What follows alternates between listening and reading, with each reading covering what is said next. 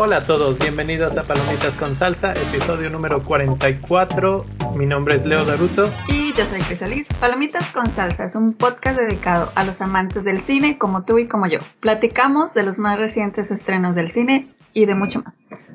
Y hoy vamos a platicar de un ortodox o poco ortodoxa en español, una serie de Netflix.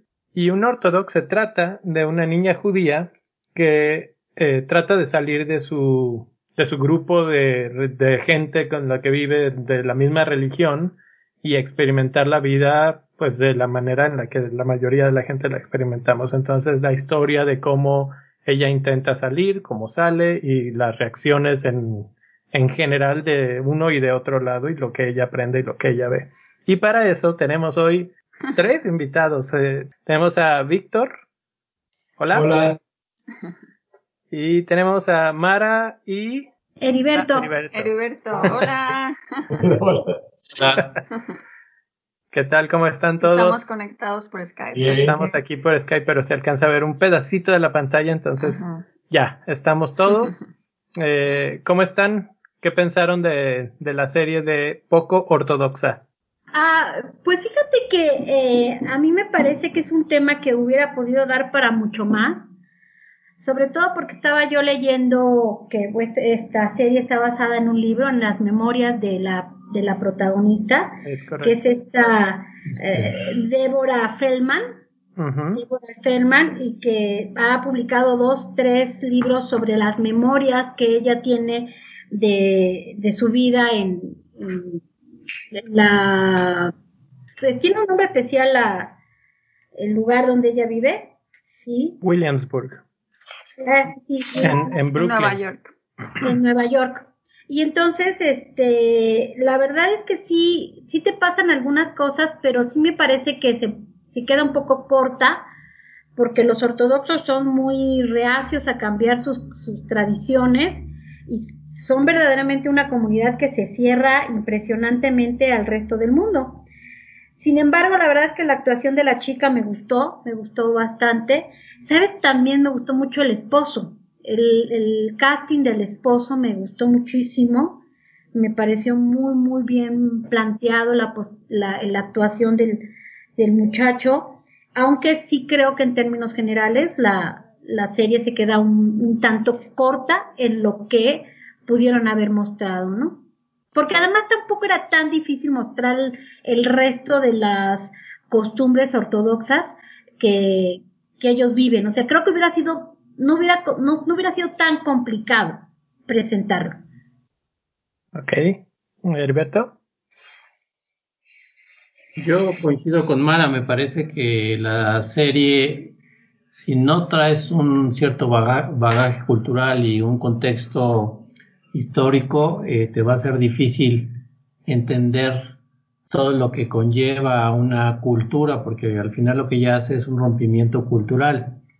Este, ella se revela ante una costumbre que a nivel humanidad hasta siglo XVIII para muchos de los países, aunque hoy algunos continúan con esas costumbres, algunas culturas, la mujer no tenía ni derechos ni siquiera para ni, ni, siquiera para este para placer no que es un poco lo que la serie de manera muy tibia te trata de mostrar.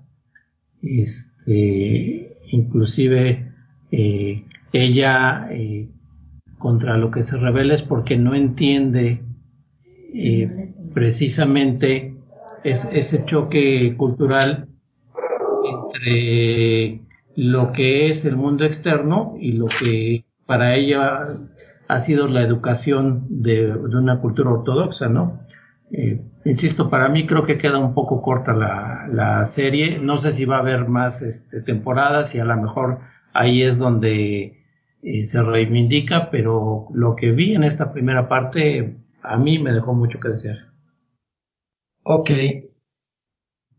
Creo que nos debemos de, de, centrar en el, en el concepto de que es un libro, el que ella explica y que es un, un libro, y que está en cierta forma sintetizado, en cierta forma concentrado sobre las costumbres y las tradiciones más arraigadas dentro del pueblo judío.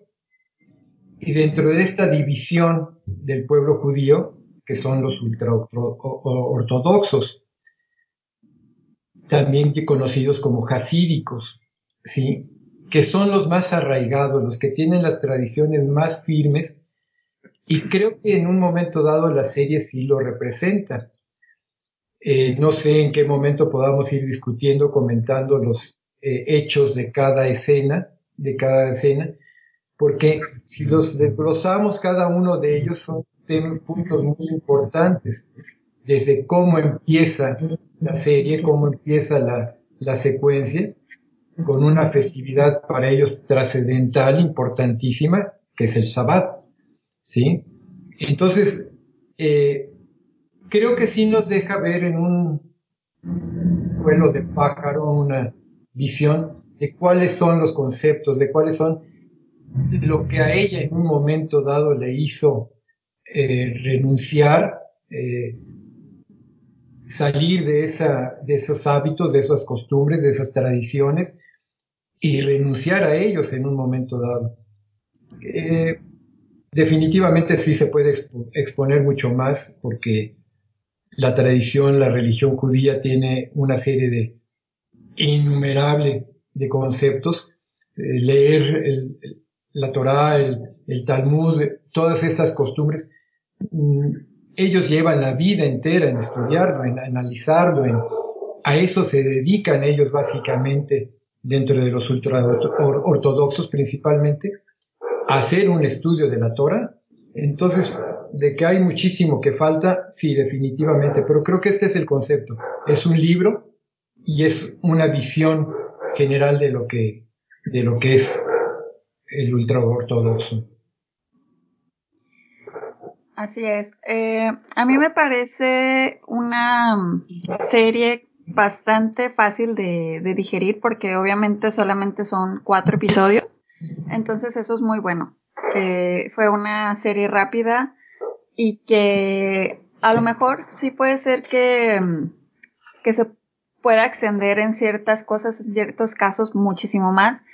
Pero para la gente que no sabe de este tema, que es la primera vez que entra en contacto con este tema de la religión ultra ortodoxa. Yo creo que es una serie muy que enseña a otros de temas que, que, no, que no son tan comunes de, saber.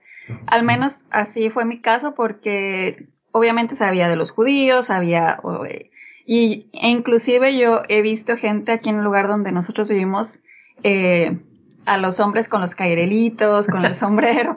Entonces, pero nunca sabía de verdad el significado de, pues sí, o sea, de todas las cosas que hay alrededor de ellos.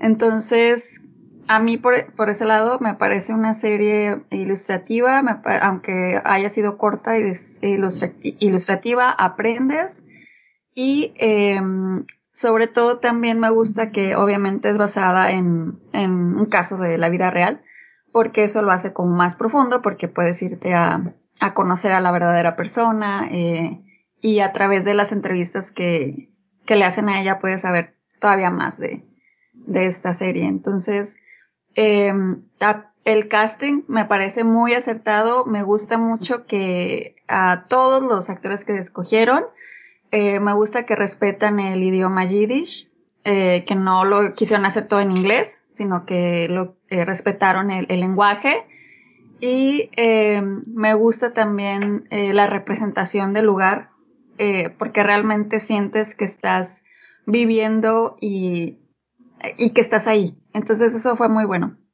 Entonces se ve que la, la directora, los escritores, todo, se prepararon realmente para darnos a los espectadores todas estas cosas que enriquecen y te hacen decir, es una buena serie.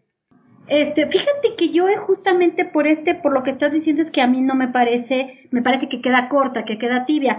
Eh, la, la, realmente ellos te pasan muy poco de las cosas difíciles que viven las mujeres dentro de esta comunidad, dentro de esta cultura.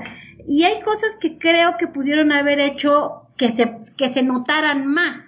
Por ejemplo, el esposo que le ponen eh, a la mamá no es alcohólico, es, tiene un problema mental, es un deficiente mental. ¿Sí me explico? Y como el matrimonio estaba este, ya arreglado. Entonces, pues en lugar de ponerlo alcohólico, pues pudieron haber puesto una persona que tenía déficit mental. ¿Sí me explico? Y entonces ahí se hubiera, te hubiera dado mucha más idea de lo pobre que es la, la, el voz, la, la voz y el voto de las mujeres, ¿no? Entonces, eso, eso a mí me parece que, que te, te, te, dice mucho más de lo que son las, este, las costumbres ortodoxas. Por ejemplo, otra cosa que, que creo que también pudieron hacer, sí, fue que la mamá se embaraza inmediatamente, casi igual que la, la, la chica en la serie, pero poco te resaltan esta postura, o sea, sí te lo dicen, pero de una manera muy, muy general, que ellos son tan ortodoxos porque ellos siguen pensando que tienen que sacar al mundo eh, o restituirle al mundo todos los judíos que murieron en el holocausto, ¿sí me explico? Y entonces, por eso estas mujeres deben ser pura máquina de hijos. Y creo que eso es algo que no explotan, ¿sí? la concepción de una mujer objeto, la concepción de una mujer incubadora, ¿sí? Este, poco te lo resaltan, poco te lo dan, y fue una de las cosas que más, le, que más le, le pudo a la protagonista para salir, y creo que también se queda tibia. Otra cosa que también me parece que queda tibia es el hecho, por ejemplo, de la, de la, de la educación, ¿sí? Te dicen que no están preparados para nada. La mamá te dice, es que yo salí y no me preparé para nada. Pero lo cierto es que no la preparan, o sea, apenas si terminan la primaria, apenas si saben leer y escribir. Y aquí te dan la sensación de que no son universitarias, pero que, que sí estudian. Y no es cierto, en la costumbre, y la, la propia autora lo menciona, dice que tienen una educación básica, básica, básica, las mujeres. Obviamente los hombres tienen como más, más, este, más educación. Entonces yo creo que son detallitos que la propia, que la propia serie pudo haber mostrado sin alargarla más, sin hacer 50 mil capítulos, y que pudo haber reflejado un poquito más esta costumbre muy respetable, pero muy arcaica, ¿no? Bueno, este, son puntos de controversia. Eh, los, los bucles, los bucles que, que usan ellos se llaman peyot. es, un, es un bucle que se describe que va originado en la parte anterior del oído y que se origina entre el oído y la sien y que ese bucle se debe de dejar crecer como un distintivo de la, de la raza judía. Es un distintivo y se deja correr hacia la patilla, hacia lo que es la patilla. La longitud puede tener diferentes tamaños. Hay quienes lo usan por debajo del óvulo del oído y hay quienes lo usan a la mitad del oído. Y ahí vienen sus tradiciones. Hay quienes en un momento dado pueden cortar ese bucle, ese peyot, con tijera o con navaja. Es más permitido no me pregunten por qué, el cortarlo con tijera y hasta una cierta altura donde inicia la patilla. Por un punto.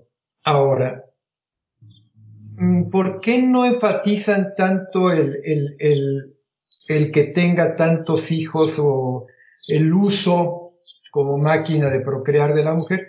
Porque ella simplemente lo enfoca como una costumbre, como un hábito, como una tradición dentro del pueblo judío. Esa es la función para ellos en este momento, de, para este grupo, ¿sí? De, de este grupo de judíos, de la mujer, el, procrear, ¿sí?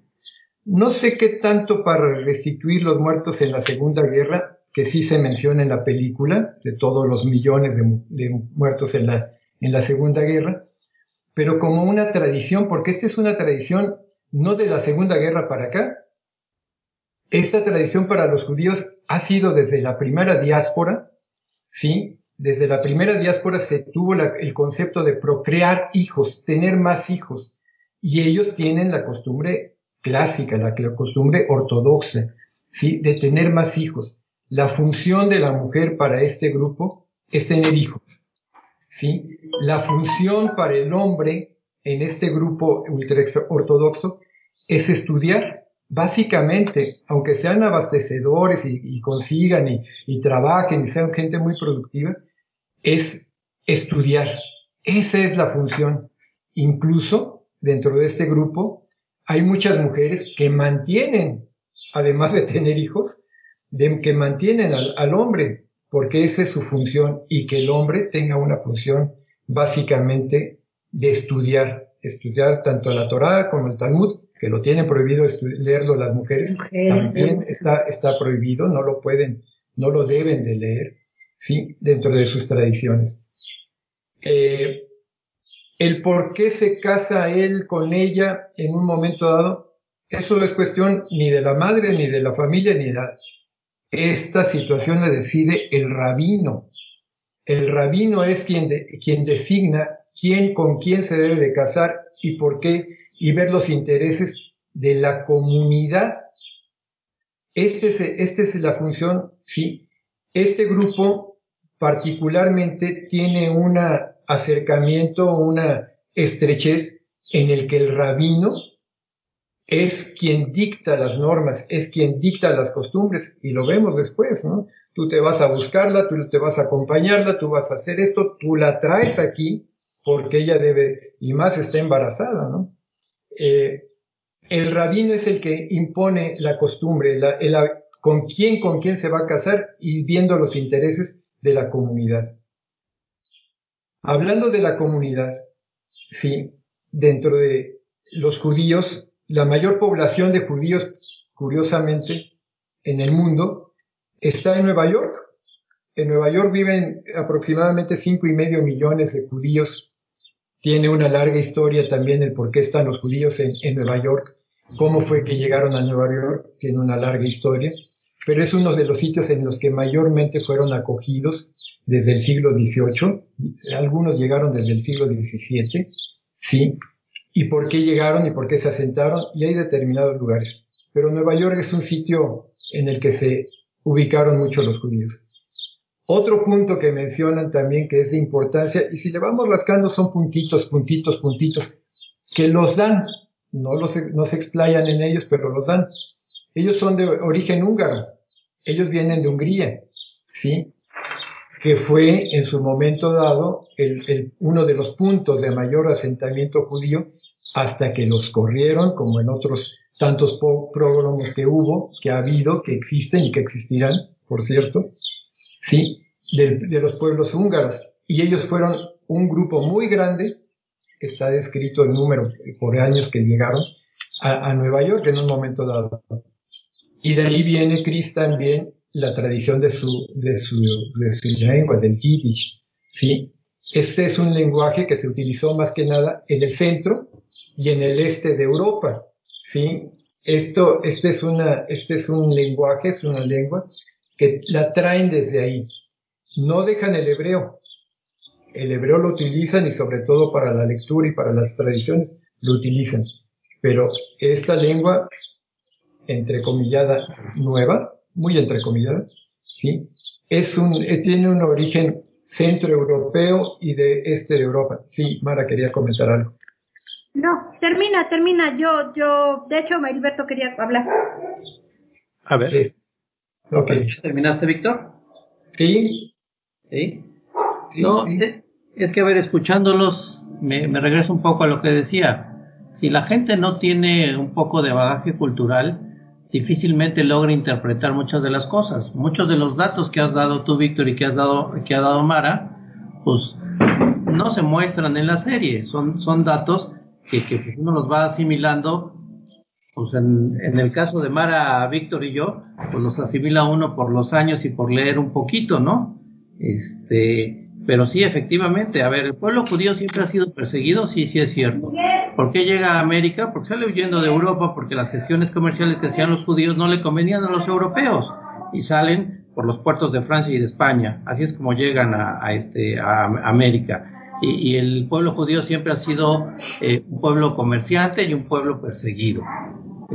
Este, un poco con los datos que están dando, sí, me parece que es muy tibio. Lo único que, que creo que eh, en lo que puedo sustentar que pudieron haber explotado un poco más ese choque de cultura que, que, creo que es un poco lo que, lo que el libro mismo quiere, quiere mostrar, es con la otra judía, la chica israelí, con la que tiene problemas, que al principio sí le dice, cuando dice, no, pues es que es una judía ultraortodoxa, y alguien pues, inocentemente dice, bueno, ¿y eso qué es?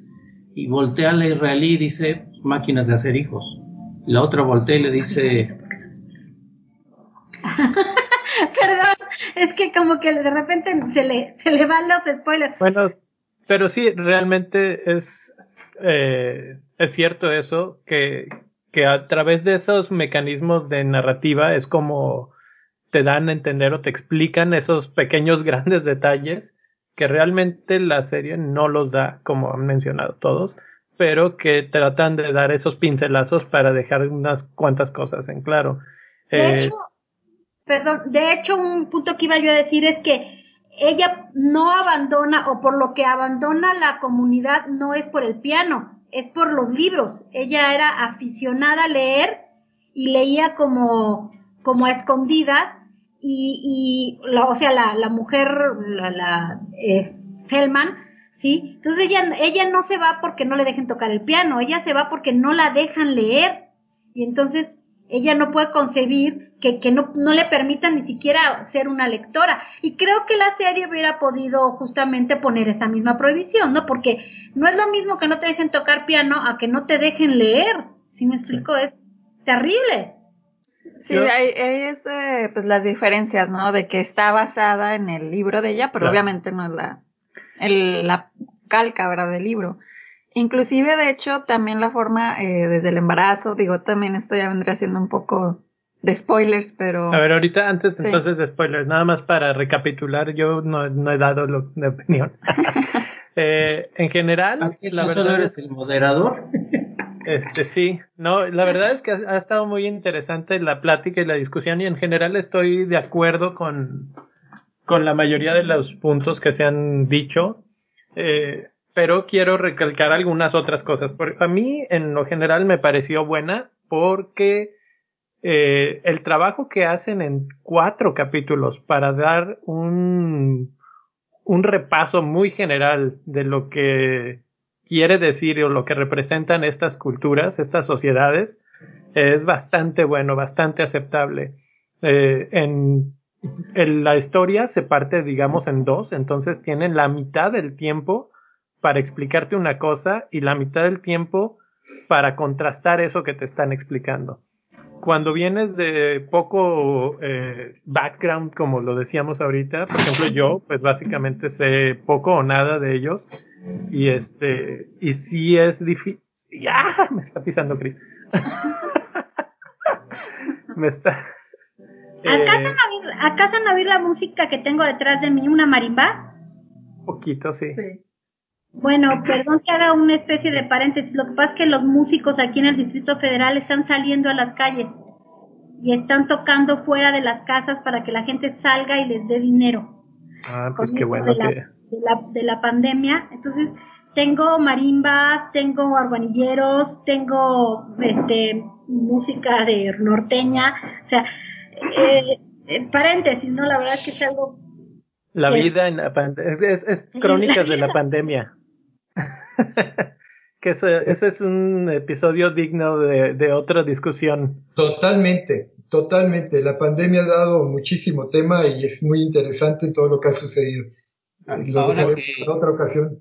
Igual y nos reunimos otro día para, para platicar completamente de todas las vivencias. Sí, sí, yo creo que vale la pena. Entre paréntesis, yo, eh, bueno, todos cuando nos hemos sentado a platicar ahora que Miguel va a estudiar antropología, le decía que seguramente esto va a ser algo que antropológicamente va a generar un cambio en la sociedad y él tiene que estudiarlo. Un antes y un después. Sí. sí, claro, a ver, sin duda. Esto, como todo mundo lo ha dicho, va a regresar la normalidad, pero va a ser la nueva normalidad. pues va a ser antes y después de la pandemia, la gran pandemia del 2020. va a ser increíble. Pero bueno, retomando, eh, sí decía que me, me, parece que hicieron un buen trabajo en el aspecto de que recorren los dos puntos. Eh, obviamente es muy somera la, la, forma en la que te lo presentan, pero suficiente, creo yo, porque a, alguien que viene sin nada, te deja así como que, primero, eh, y creo que yo lo pondría desde ese punto de vista, si sientes que te hizo falta, quiere decir que te enganchó. Y eso quiere decir que hicieron un buen trabajo en, en interesarte sobre, sobre esa situación. Y pues aquí mucha gente, normalmente los que estamos aquí hablando, estamos eh, leyendo o haciendo alguna cosa que tiene que ver y que podemos saber un poco más. Pero he oído y leído opiniones de gente que no sabe nada, ni ha visto nada, ni ha leído nada, y que gracias a esta serie se ha interesado más. Entonces, eso pues se los doy como punto bueno. El segundo, el uso de los idiomas que mencionaba Chris, que es la primera serie de Netflix que es en este idioma, en Yiddish, y este, bueno, es mezcla Yiddish y alemán, pero, pero eso también es un punto interesante que, que no lo trataron así de, de, hacer de su, con su idioma, que siempre lo vemos, ¿no? Que, que cambian los Todo idiomas. lo ponen en inglés. Ajá, uh -huh. la americanización de las, uh -huh. de las culturas y en este caso lo respetaron esa tradición. En el aspecto de producción de la serie también es súper buena. Eh, estuvimos viendo otros, este, como reportajes y entrevistas con, con Feldman y con otras gentes de la producción, que por cierto no hemos dicho es de la creadora Anna Winger. Y eh, los protagonistas, los dos protagonistas eh, es Shira Haas, que es Esther Zafiro, y Amit Rabat, que es Yankee Shafiro. Los dos excelentes, ellos ya se conocían desde hace más de 10 años, eran amigos desde hace más de 10 años, y la verdad es que creo que representan muy bien a la cultura de la que, de la que vienen. Sí. Eh, te representan la fragilidad de la mujer en el aspecto físico, pero también en el aspecto mental, espiritual que viven, ¿sí? Eh, que se puede ir mucho más a fondo, por supuesto. De hecho, si quieren saber más, hay, hay otra serie de Netflix por ahí que, que, habla mucho más a fondo, eh, se las traigo de tarea luego, pero, pero así, entonces, creo que en ese aspecto la serie hace un buen trabajo. Eh, por ejemplo, los, no, no, no, voy a saber el nombre, pero estos sombreros de, de pelaje que, tiene, que usan los judíos. Streamer. Uh, no sé si se pronuncia así. Streamers, pero... streamers. Streamer, eh, eh, algo así, es la bueno, no esos, la... esos cuestan en la vida real aproximadamente mil euros cada uno. Son sí. muy caros. Son aquí muy caros. Hacer, aquí quiero hacerte un paréntesis. Hay un mercado importantísimo, sí, de este tipo de sombreros y los españoles son los que lo producen principalmente, sí. En Europa, sí en España y hay una producción de miles, de ahí eran 40 mil o tantos miles, que se hacían periódicamente. Hay una empresa en, encargada de hacer los streamers, ¿sí? Olvídate del kipá, ¿sí? Del extremers, este, y tienen diferentes tipos y los representan también en la, en la película. El tamaño, el, la altura, la anchura, tienen importancia y, la, y, la, y el tipo de piel con el que van envueltos son diferentes, tienen importancia de acuerdo a la jerarquía que cada uno tiene. Que de hecho en esta producción eran tan caros que no pudieron obviamente comprar los originales. Entonces los hicieron ellos. Es, bueno, los consiguieron, plástico, fue, fueron a, a, al teatro Ajá. y en una obra de teatro tenían esos que eran lo suficientemente cercanos y ellos completaron el trabajo para que se vieran todavía más reales, les agregaron pelo, digamos, y este, los peinaban cada vez que los Sí. iban a usar y todo eso. Entonces, siento que sí había un buen esfuerzo en el aspecto Sí. de producción para, para cumplir con esos requerimientos de, de reflejar lo más cercano posible que si el tamaño del, del sombrero, voy a llamarles, eh, o, o si los, o si los bucles, o si todas esas cosas, y, y sí, se, sí hay así como muchas pinceladas, desde cuando se corta el, el bucle con la tijera hasta cómo usan el de este, hasta la boda y la Los música, las costumbres, los bailes, todos esos pequeños detallitos que nos tardaríamos cinco temporadas para repasarlos de una manera así exquisita, pero que sin embargo ahí están, ahí están, ahí están. Y esto hay que recordar que es, no es común que esté en una serie de televisión americana de Netflix. Entonces ahí es donde yo creo que es lo más rescatable de esta producción. De hecho, era el punto que yo te iba a tocar justamente, Leo. Creo que la, la, el, gran, el gran aporte es que lo hayan sacado, porque ellos son tan ortodoxos, tan cerrados, que no, no les ha de haber sido sencillo este, mostrarlo, porque ellos no se abren, ellos no tienen, ah, en la propia, en la propia serie te dice que los teléfonos, por ejemplo, que tienen son como súper básicos, no tienen internet y este tipo de cosas, que eso también te lo reflejan. Entonces, el que la serie haya salido parece un triunfo, porque, porque la misma comunidad no lo permite. El, el otro día estaba yo leyendo sobre los Amish, ¿no? Sobre los menonitas, y ellos, por ejemplo, no te permiten tomar fotografías de su comunidad. ¿Sí? Y, pues le pasa un poquito a los ortodoxos de los que están hablando, de los que está hablando la serie. O sea, no te permiten así, ay, mira, vengo a retratarte, vengo a publicar, no te lo permiten. Entonces creo que ciertamente uno de los aciertos de la, de la serie es incluso haber podido salir. Y lo más interesante es que es un boom, o sea, fue, es una serie muy vista, tiene cualquier cantidad de éxito y de cualquier cantidad de reproducciones, se está haciendo famosísima. Entonces, pues creo que uno de los aciertos es justamente que se haya podido hacer. Y Así es. Que, y que tenga este boom que bien como tú dices, pues ha hecho que muchas personas se, se interesen por, por escuchar un poco más de, de algo que además puede ser hasta tu vecino porque pues en Nueva York bien puedes tener a un vecino como como este como judío ortodoxo, ¿no? En este caso no. Eh, este ellos no por el tipo este de sociedad que este son, está muy cerrada. Eh, este es un núcleo que está determinado ahí en Nueva York y ellos tienen sus propias escuelas, sus propios eh, camiones, sus propias, tienen todo controlado, todo está ahí. Y bueno, quizá ya en otro punto de los temas, esa es la virtud, también lo quiero entrecomillar, que tiene este grupo.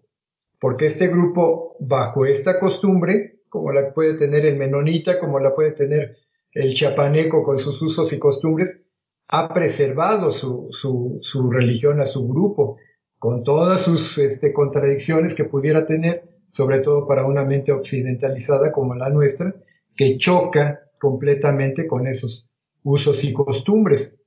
Pero eso es lo que ha preservado en un momento dado a su grupo, a su, a su credo, a su religión, en un momento y por eso lo preservan.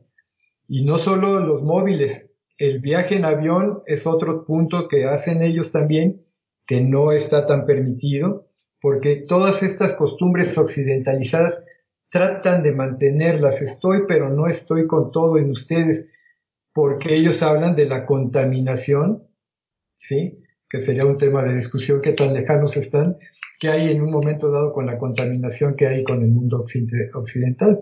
Entonces, mm, sí son puntos bien importantes, son, son puntos bien interesantes. No sé, era ¿Qué, un ¿Qué les parece si nos vamos a la sección de spoilers? si no la han visto, pues yo les recomiendo que vayan, la vean, le den un, un vistazo y este les va a gustar.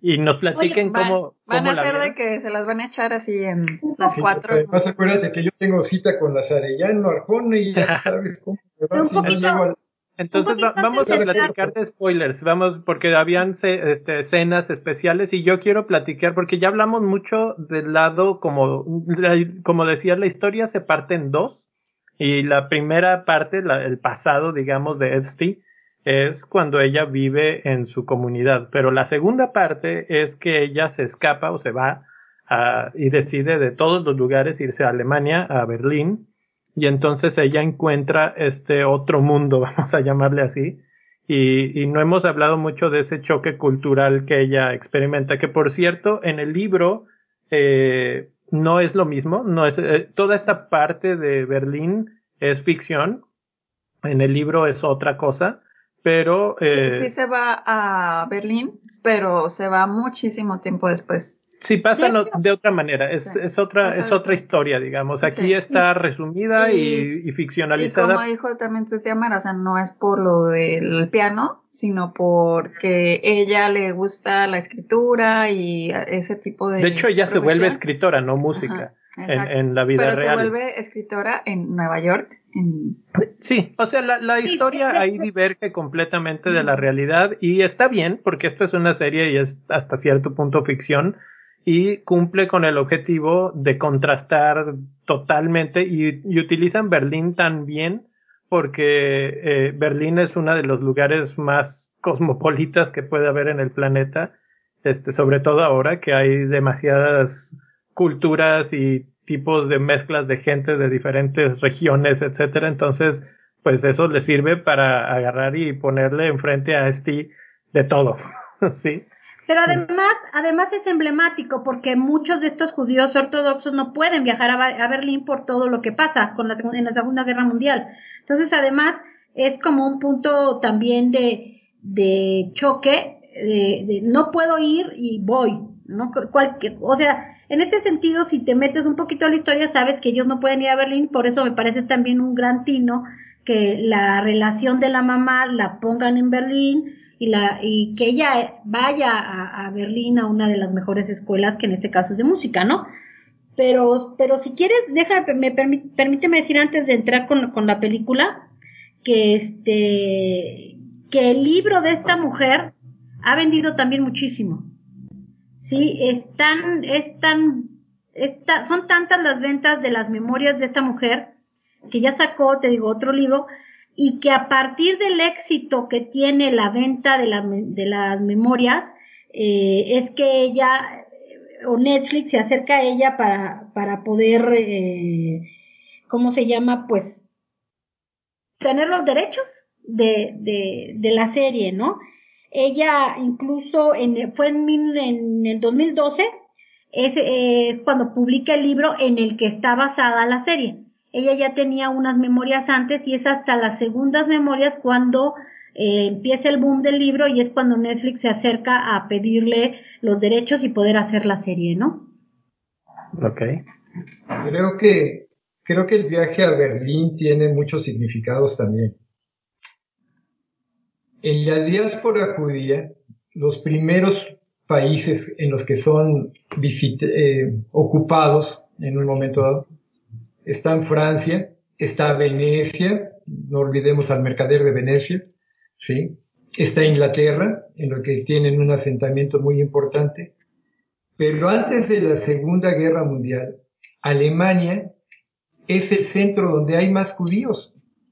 Y de ahí tenemos una serie de judíos importantísimos, artistas, músicos, científicos, escritores de raíz judía si buscamos escritores y, gente brillante de, los alemanes, encontramos sus raíces judías, definitivamente. Y es que antes de la Segunda Guerra Mundial, Primera Guerra Mundial, tenían un asentamiento muy importante y eran una fuente económica importantísima para Alemania. Y ellos tienen esa raíz. Finalmente, el imperio austrohúngaro era, fue parte en un momento dado ahí con los alemanes y era un punto muy importante de asentamiento para ellos. Cuando Moshe está parado ahí en el parque con ella, ella, él dice, esto fue un cementerio, esto fue un lugar en el que están miles de judíos. Es un punto de arraigo, es como volver a nuestras raíces, es como volver. No estamos aquí, estamos en una enésima diáspora, pero de aquí somos, de aquí, estas son nuestras raíces, en cierto modo hablando. E, ese viaje a Berlín también tiene, además de que ella tiene la nacionalidad, la doble nacionalidad, ¿no? Tiene la nacionalidad alemana también. Creo que es importante ese punto también. Ahorita que hablaban de Moishe, ¿qué opinaron de, ese personaje? ¿De quién? ¿Del malo? De Moishe. Ah, del Moishe. Pues sí, como dice la mamá, siempre hay Moishes, ¿no? Siempre hay. En cualquier lugar, en cualquier cultura, en cualquier eh, civilización, siempre hay sujetos como él, ¿no? es el, eh, pues es el descarriado, es, el, es el, la representación del mal, es el que se le, el que se le resbala la cultura, la tradición, todo. Creo que, creo que lo que dice la mamá es muy interesante porque le dice, este, Moisés siempre va a haber, en todos lados va a haber y siempre va a haber muchos, ¿no? Es, es la versión masculina de este y sin el valor para dejar la cultura. Exacto. Eso, eso es lo que quería. Exactamente. Sí, estoy de él, no está de, él no está de acuerdo, pero no tiene los pantalones suficientes para romper con la cultura. Oh, Es que, es que él vive bien. Él vive Ah, no, bueno, a ver, él, él Es toma la, diferente, toma es la parte que le vida cómoda en la que está jugando los dos papeles. Está Y dentro yo- del grupo, pero vive su, vive su forma de vida aparte, ¿no? Le gusta el juego, le gusta el vino. Así como todo el mundo quisiéramos ser, pero no podemos ser. Sí, pero si, si, si me permiten, ahí hay otra sutileza de la serie. Es que la serie, si, si te pierdes ciertos detalles, eh, pierdes, me parece, los, los mensajes importantes. Una sutileza que tiene la serie es esa diferencia que hay entre el hombre y la mujer.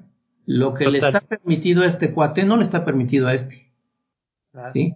Y, y ella, me parece que su rompimiento, al menos en la serie, es, es en el momento en que la hacen sentir nada.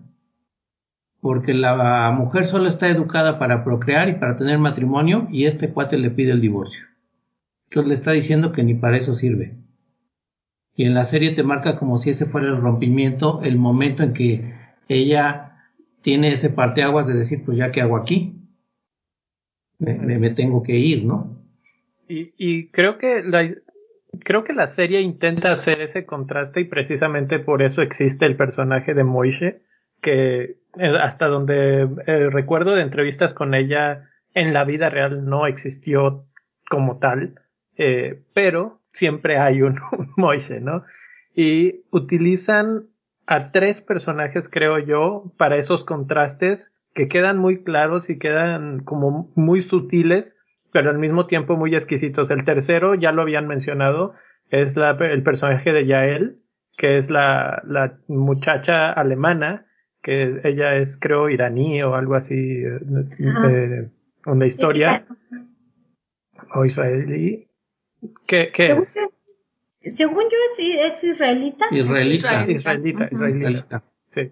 Entonces, eh, ella representa el, el otro, el otro lado de, de la misma moneda, digamos, en una cultura totalmente occidentalizada. Ella vive de otra manera, etcétera. Entonces, ves el punto de vista de lo que representa ser una mujer ultra ortodoxa, eh, con todas las restricciones que eso, pues, tienen que pasar. Ahora, ella en entrevistas ha dicho que en cierta forma eh, una de las razones por las que deja la, el gueto, vamos a decir, es porque ella dice Dios esperaba demasiado de mí y yo no estaba preparada para tanto, ¿sí?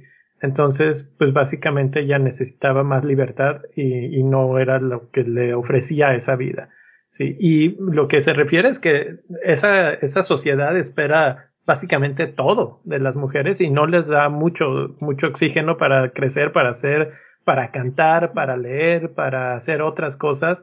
Y entonces ella se siente asfixiada y luego va y conoce a los alemanes y ve que ellos pues tienen esta libertad de hacer otras cosas y pues como que yo siento que sí se queda así hasta cierto punto pasmada, ¿no? Así como wow, que que, que sin embargo a mí hay una cosa de las que también me agradó mucho, ella no reniega. ¿Sí me explico? Es que no es una, ella no, No, está no. criticando, simplemente Exacto. dice, esto no era para mí y yo necesitaba otra cosa. Ella sabía que quería, y, que y- su vida podía ser diferente. Exacto, ella nada más Pero- quería una vida diferente, pero no juzgaba a la otra vida. Claro, de hecho es lo que creo que me parece muy lindo. Ella no reniega ni de su Dios, ni de la religión, ni de, ni siquiera reniega de su, de su grupo ortodoxo. ¿Sí me explicó? Nunca habla mal de ellos, nunca expresa odio, nunca expresa no creer en el, en, en el Dios. Incluso se eh, denotan que hay una, que ella misma lee el Torán, y, o sea, que ella se, se prepara. Entonces a mí esa parte me agradó muchísimo porque me deja ver que no necesitas abandonar tu fe o tus creencias porque no compartes todo, ¿sí me explico? Este, no tienes que, decir blanco o negro. ella, ella, ella sigue teniendo esta postura de fe, ella sigue creyendo y incluso la mamá también, que es un personaje que me, que me parece muy interesante la mamá, ¿no? Porque es lesbiana, imagínate, lesbiana y judía ortodoxa, pues era, era imposible, ¿no? Y sin embargo la mamá también se va, se ve que va a la sinagoga, o sea, ellos no rompen con la religión, ellos no rompen con la fe, no, no rompen con sus creencias, rompen con lo que, con lo que ellos, con lo que no le permite crecer, con los que, con lo que no están de acuerdo. A mí esa parte me, me gustó de la serie, porque generalmente siempre se maneja como que me salgo y entonces odio todo lo que venga de ti, de todo lo que venga de, de allá. Y yo, por ejemplo, estaba leyendo que esta mujer Feldman sí se separa de la comunidad de Nueva York, se va con su esposo, o sea, la esposa le pone un ultimátum y el último y se van fuera de Nueva York, no sé a dónde, y ya separadas de la comunidad, ella se sigue sintiendo ahogada y es cuando decide abandonar al esposo. Ya con hijos, ya con hijos. O sea, ella, ella sí ya tiene un hijo y se lo, se lo lleva junto con el esposo. Que el esposo debió haber sido un hombre muy bueno, ¿no? Porque, porque pudo haber quitado al mal, le pudo haber quitado al hijo, le, la pudo haber regresado a la comunidad y no lo hace el propio esposo entiende que ella necesita como más. En la película también te lo reflejan, te reflejan que, que el marido entiende que ella, que ella requiere de más cosas, que efectivamente le quedaba muy pequeña la, la, la comunidad. Pero, pero a mí sí me gusta esta parte de, de no reniego de mis creencias ni de lo que soy. En general, Yankee no era una mala persona, él simplemente estaba hasta cierto punto atrapado por la misma circunstancia de las, de las expectativas de la vida que, que la vida tenía de él, y él quería cumplir con esas expectativas, y las expectativas tienen la cara de, de la mamá, ¿no? La mamá es la que te está, o sea, como que cada personaje representa algo aquí, y en este caso la mamá de Yankee es la que representa esas expectativas de tú tienes que ah, tener hijos y, ya te tardaste y qué está pasando y cosas Pero creo que eso tampoco es realidad en, no, en la vida real, en, el libro. O sea, bueno, como fue la realidad de ellos, eh, la mamá no, no se metía para nada. No era tan así, no. Eso sí también. O sea, obviamente por eso digo que son como representaciones más que más que reflejos de la realidad yo leí un artículo eh, de la reacción de un ortodoxo a esta serie y dicen que es muy exagerada. Fíjate, con todo lo que estamos diciendo que no, que no reflejan lo suficiente, dice es que exageran. Hay cosas que no son tan así. Por ejemplo, esa parte en la que la rapan antes de la boda, dice que ella se pone a llorar desconsoladamente. Eh, dice, eso no tiene razón porque una niña de esa religión eh, o de ese grupo social desde niña sabe que eso es normal y que eso pasa y de hecho muchas están esperando el momento que ya llegue porque pues es un momento muy feliz, es cuando se van a casar, etcétera, etcétera. Y aquí ella se ve como si le estuvieran quitando la vida casi casi. Sí, eso es como muy dramático, pero obviamente lo hicieron yo creo adrede para que... Sí, pero dice eso pues como que representa mal la religión o los, las costumbres de la forma en la que normalmente se viven porque no es un momento triste sino un momento de celebración.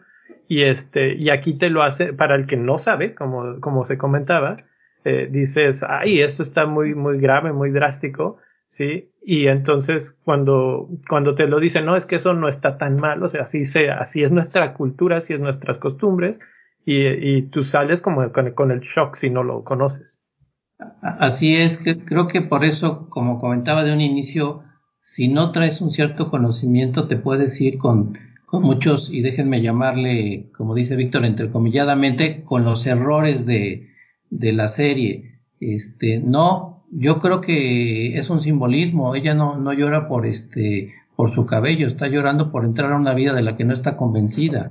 ¿sí? Parte del simbolismo también es, así como mencionaban, la mamá, pues no, no existe una mamá, pero existe toda una presión que, que es tan, tan pesado como esa madre este, que decide la vida de los hijos en la cultura occidental, de toda la, este, la religión y toda la, la, cultura ortodoxa que te dice qué es lo que tienes que hacer. Como se mencionaba en un principio, la vida la define el gran jerarca que se llama rabino.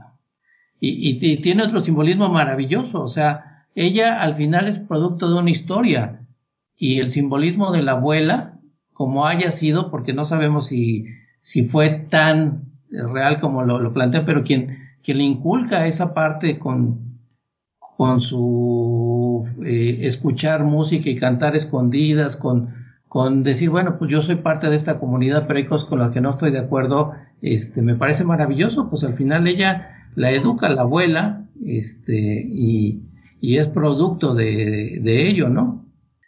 Se mencionaron dos puntos otra vez aquí, una vez ahorita Leonardo y una vez ahorita Heriberto, en el cantar.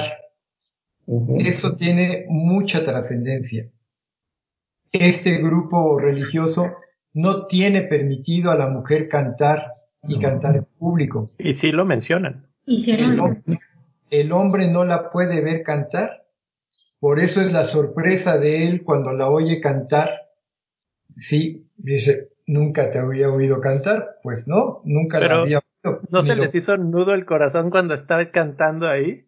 Sí, claro, es una escena muy importante porque es otra de las cosas en las que ellas, ella por fin sale y sale tan representativamente hablando del corte de cabello y del, del aseo que tiene que tener la mujer, ¿sí? Representan muy bien el mikveh, que son los baños que tiene ella que tomar para estar pulcra, para estar aseada, y así tiene que estar también en su cabello, ¿sí? Ella tiene que entrar al, al lecho nupcial completamente pulcra, porque también lo representan y también representan los periodos en los que puede y no puede estar con el marido en relación al periodo menstrual, ¿sí? Finalmente puede estar 15 días prácticamente sí, 15 días no, para fines prácticos. también eso estuvo muy interesante como... Que esa es la parte que más te, que más te resaltan, ¿no? Creo que esa es la parte más fuerte de toda la serie y es la que más te, la que más te llama la atención y la que más, en la que más énfasis hacen justamente en la serie, ¿no? Pero no está 15 días. Tienen incluso la mujer que poner un, un cotonete, un, un, algodón o algo para demostrar que no está menstruando, para demostrar que está limpia, que para demostrar que está pulcra y entrar al mikveh. Alguna vez en algún curso que tomé me enseñaron diferentes tipos de mikvehs que existen, ¿sí? Son diferentes fosas, ¿sí? que tienen a veces diferentes niveles, ¿sí? Y estos niveles deben de finalmente complementar todo el cuerpo, no puede estar nada más a la superficie, el, el tórax o la cabeza, sino que tiene que sumergerse todo el cuerpo y permanecer ahí. Hay un tiempo determinado, no me acuerdo. Sí, el agua tiene que ser agua fluye, fluyendo, agua corriente, no puede ser agua estancada y tiene que tener diferentes niveles en mi fe. Eso me pareció importante. Y el otro punto de liberación muy trascendental que hay en, la película es cuando ella se acuesta y se quita la peluca. La peluca es un punto muy trascendente que lo representan también cuando él se está quitando algo, pero no me acuerdo, porque pasan las dos escenas simultáneas, pero no me acuerdo ahorita qué pasa. Pero cuando ella se quita la peluca y se deja caer en el agua totalmente, está liberándose, está soltándose completamente. La peluca para la mujer judía es una prohibición dentro de este grupo, es una prohibición el mostrar su cabello natural, no puede usar su cabello natural, por eso también es el, el, raparse y, y, usar peluca. Todas usan peluca, de diferentes tipos, de diferentes formas, de diferentes, lo que quieran, a la moda que quieran, ¿sí? Pero usan peluca, ¿sí? Esta peluca representa más o menos lo que es el sombrero, vamos a llamarlo, el streamer en el hombre, o, la kippah, y es la representación tanto la kippah como el streamer y la peluca, que nada hay sobre de Dios. Hay una distancia entre el, ser, la persona y Dios. Hay una diferencia. La kippah es un gorrito sencillo que va siempre, que es más habitual, que no es para ceremonias. El sombrerito, el rímel, sí es para ceremonias, es para momentos célebres, para la boda, para el Shabbat, para momentos muy, muy específicos que se usa. No se usa para todo, para eventos especiales. Y, y el quitarse la peluca, ahí ella y quedarse con su cabello, que él también le dice, te cortaste el cabello, estás con tu cabello al, natural, eh, bueno, eh, cortado, pero al natural, expuesto. Esto es todo una revelación porque esto no está permitido dentro de su grupo. Y este, oigan. no, no, antes de que te vayas, Vic, una pregunta. ¿Qué significa que él se haya cortado los, los bucles? Porque fíjate que a mí me impresionó mucho la escena, pero no creo, bueno, estoy segura de que no le di todo el sentido que querían darle. Creo, creo que él está tratando de poner su yo, va, va mi resto. ¿Qué, qué, qué me, qué me estorba? ¿Qué no, la, la realidad, perdóname que te interrumpa, en la realidad, él sí rompe con la cultura y ellos se separan después. Me parece que la serie es un poco el mostrar que él efectivamente está dispuesto, por amor, por lo que quieran, a romper con esa cultura para seguir con ella. ¿Sí? Porque como tú mencionabas en un principio, ese bucle no es me lo quiero dejar porque se ve bonito. Es, es parte de todo un ritual y parte de, del simbolismo que hay en, en esa cultura ortodoxa. Pero entonces no sabes cuál es el símbolo del bucle, o sea, qué significa el bucle de ellos, no tienen, no, no tienen alguna cosa especial.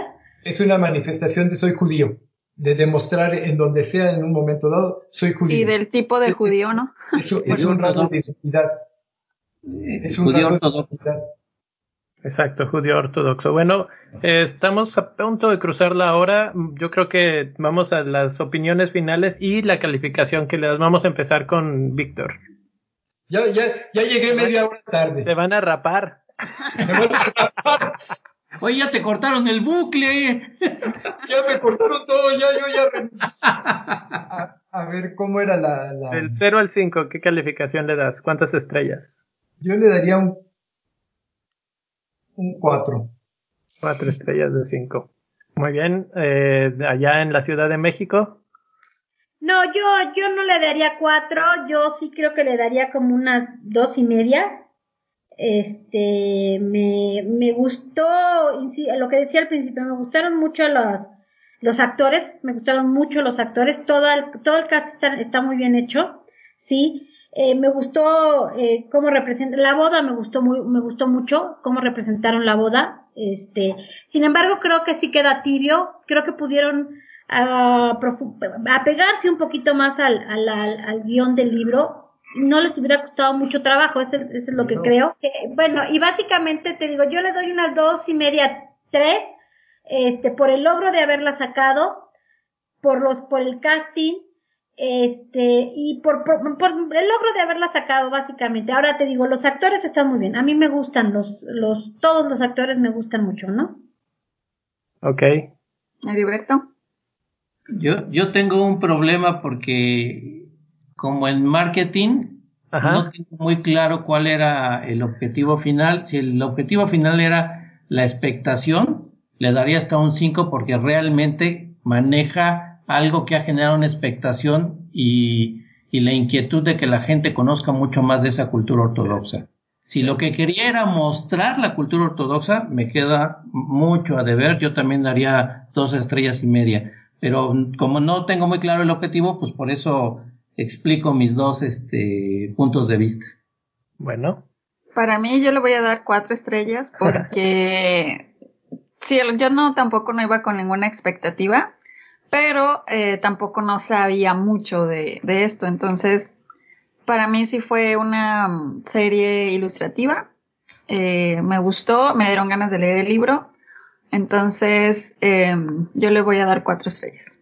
Muy bien, yo también le voy a dar cuatro estrellas porque si no, no la califico desde el punto de vista de qué tanto me, me dejó este, como un estudio de la cultura ortodoxa, sino como una introducción a la cultura.